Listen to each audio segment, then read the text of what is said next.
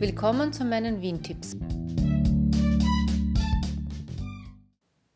Heute, am 4. Mai 2021, hat das Papyrus Museum nach einigen Monaten Sperre wieder eröffnet.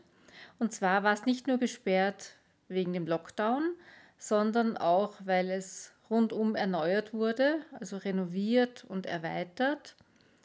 Und ja, aus Anlass der Eröffnung gab es am Wochenende mehrere Online-Führungen und da habe ich eine davon besucht das war auch recht interessant, weil es ist ein Museum, das ich bis jetzt nicht kannte. Es befindet sich im ersten Bezirk in der Neuen Burg am Heldenplatz und gehört zur österreichischen Nationalbibliothek dazu. Also die österreichische Nationalbibliothek ist die größte Bibliothek Österreichs mit über 8 Millionen Objekten und Exemplaren. Sie bekommt von jedem Buch, das in Österreich erscheint, ein Exemplar. Und zur Nationalbibliothek gehören auch mehrere Museen. Also zuerst einmal der Prunksaal in der Bibliothek, den kann man auch besichtigen. Und dann fünf Museen, also wie gesagt das Papyrusmuseum, dann das Literaturmuseum ähm, und zwei Museen, die sich in der Herrengasse befinden und zwar das Esperanto-Museum und das Globen-Museum. Und neu, das ist noch relativ jung, das Haus der Geschichte. Ja, und zum Papyrus-Museum will ich jetzt ein bisschen mehr erzählen, was ich aus dem Internet gefunden habe, beziehungsweise aus dieser Online-Führung mitgenommen habe.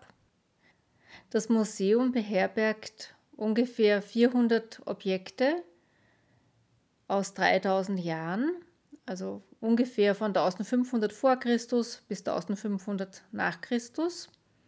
Und diese Objekte sind nicht chronologisch geordnet, sondern thematisch. Und es sind ähm, literarische und religiöse Schriften und vor allem private und öffentliche Urkunden. Also zum Beispiel ähm, wurde das Orakel, wenn das Orakel befragt wurde, wurden immer zwei Zetteln sozusagen abgegeben, wo beide Möglichkeiten einer Antwort drauf standen. Und eins hat man da zum Beispiel gefunden, das sieht man dort im Museum, wo jemand fragt, ob er die so und so zur Frau bekommen wird. Und da wurde eben ein Zettel gefunden, der andere nimmt man an, dass das der, der Besitzer sich behalten hat, die positive Antwort in diesem Fall. Oder es gibt einen Vertrag ähm, mit einem Flötenspieler, der verpflichtet wurde, bei der Weinernte zu spielen, um die Erntearbeiter bei Laune zu halten. Und das wurde schon, ich glaube, im Dezember oder so abgeschlossen, dieser Vertrag. Und nachdem damals die Ernte in Griechenland so im Juni war, nimmt man an, dass der gut gebucht war und deshalb so früh schon der Vertrag abgeschlossen werden musste. Ja, also das sind einfach nur zwei Beispiele, was man dort sehen kann. Und ab sofort ist ja das Museum wieder geöffnet. Es gibt immer die Dauerausstellung und immer wieder auch Sonderausstellungen. Derzeit aber meines Wissens nach jetzt gerade nicht, sondern nur eben diese Dauerausstellung.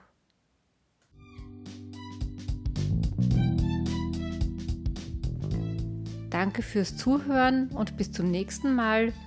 Alle bisherigen Folgen findet ihr auf wien-tipps.info.